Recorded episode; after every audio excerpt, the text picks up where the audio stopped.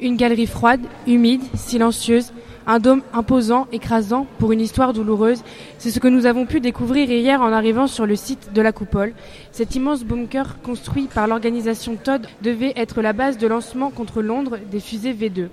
L'immersion dans ce musée de la coupole est totale puisque nous commençons par entrer dans les galeries, galeries qui mènent ensuite sous cet immense dôme en béton où l'on retrouve témoignages, images et objets rapportés directement de Dora. À présent, nous allons recevoir Monsieur Julien Duquesne, directeur du musée de, la Coupole. Bonjour monsieur. Bonjour. Pouvez-vous nous présenter en détail euh, la Coupole? Bah, La Coupole, c'est à la fois, euh, vous venez de le dire, euh, ce lieu où on rentre dans l'histoire on, rentre dans ces galeries, on rentre sur euh, sur euh, l'histoire de la conquête spatiale qui démarre paradoxalement ici et qui va nous donner une formidable leçon. Quand on rentre dans ces galeries, quand on rentre dans l'humidité, quand on rentre dans le froid, eh bien on s'imagine les conditions de travail à partir d'octobre 1943 par 1200 à 1500 personnes qui vont être chargées d'essayer de mettre en place cette ville souterraine, chargée d'essayer de mettre en place une base de lancement de, de fusée V2.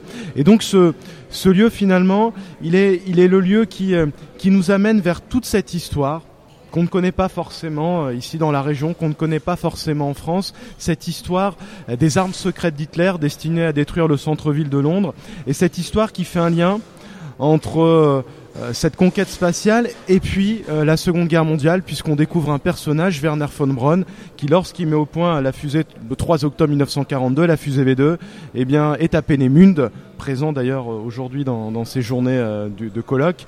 Et pour faire cette fusée V2, pour mettre au point et la fabriquer, eh bien c'est un camp de concentration qu'on évoque depuis maintenant hier, Dora Mittelbo, où des déportés vont essayer de la construire. Justement, euh, depuis, hier, on entend parler de ce camp de concentration Dora et on a même euh, eu la présence du directeur du musée de, Dora. Pouvez-vous nous expliquer le lien qui est entre Dora et euh, le musée de la Coupole?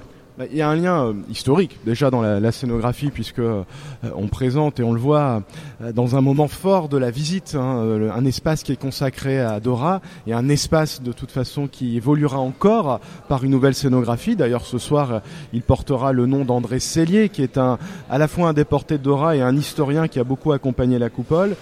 Euh, il y a eu aussi ce souhait avec tous les représentants de la mémoire. On pense à la Fondation euh, pour la mémoire de la déportation, la commission Dora Elrich, donc des gens qui sont des enfants de déportés et qui viennent depuis euh, toujours, depuis l'ouverture en 1997 à la Coupole, pour échanger.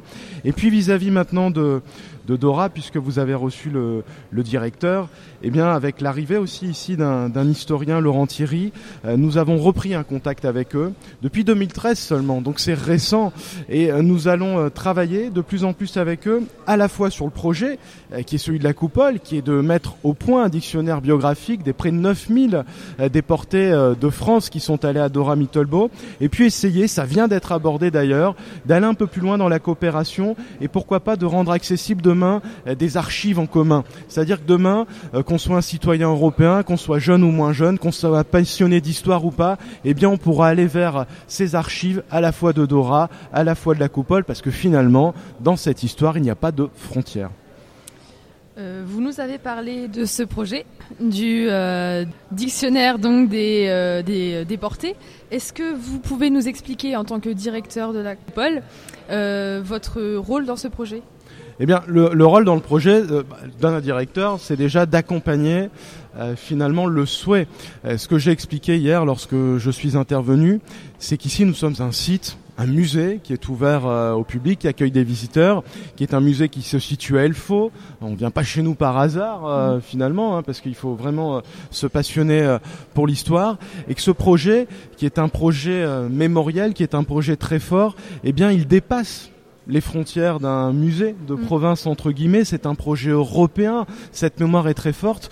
Donc le, rôle du directeur, eh bien c'est de porter aussi le projet et d'aller expliquer euh, à tous ces partenaires qui sont présents aujourd'hui qu'à un moment, il faut aussi euh, regarder un peu plus loin que le bout de son nez. Mm. Il faut s'imaginer que cette mémoire, eh bien si on ne s'en saisit pas nous, eh bien elle finira par euh, disparaître. Et il faut se saisir qu'à un moment où notre devoir, notre travail de mémoire ici, c'est d'intéresser les plus jeunes générations à un moment on le voit très bien et votre radio existe aussi pour cela des mhm. événements, ne serait-ce que les attentats qui font qu'il faut prendre la parole, se saisir des sujets et échanger. Eh bien, si nous on le fait pas à un moment et que personne va le faire, eh bien cette mémoire est condamnée à disparaître. Or, on sait très bien que, et on a une phrase de Churchill ici qu'on aime bien citer, que plus on sait regarder loin vers le passé et plus on regarde loin vers le futur. Mhm. Eh bien, nous, on s'est saisi avec une promesse qui est tenue à la coupole, celle d'aller au bout de ce dictionnaire biographique des déportés, celle d'aider euh, l'historien en charge mhm. Laurent Thierry de ce projet, de l'aider aussi avec tous les rédacteurs que vous allez recevoir également euh, euh, autour de ce micro bien de faire en sorte qu'on puisse aller au bout. Et les budgets, finalement, bah, c'est rien quand la mémoire est là.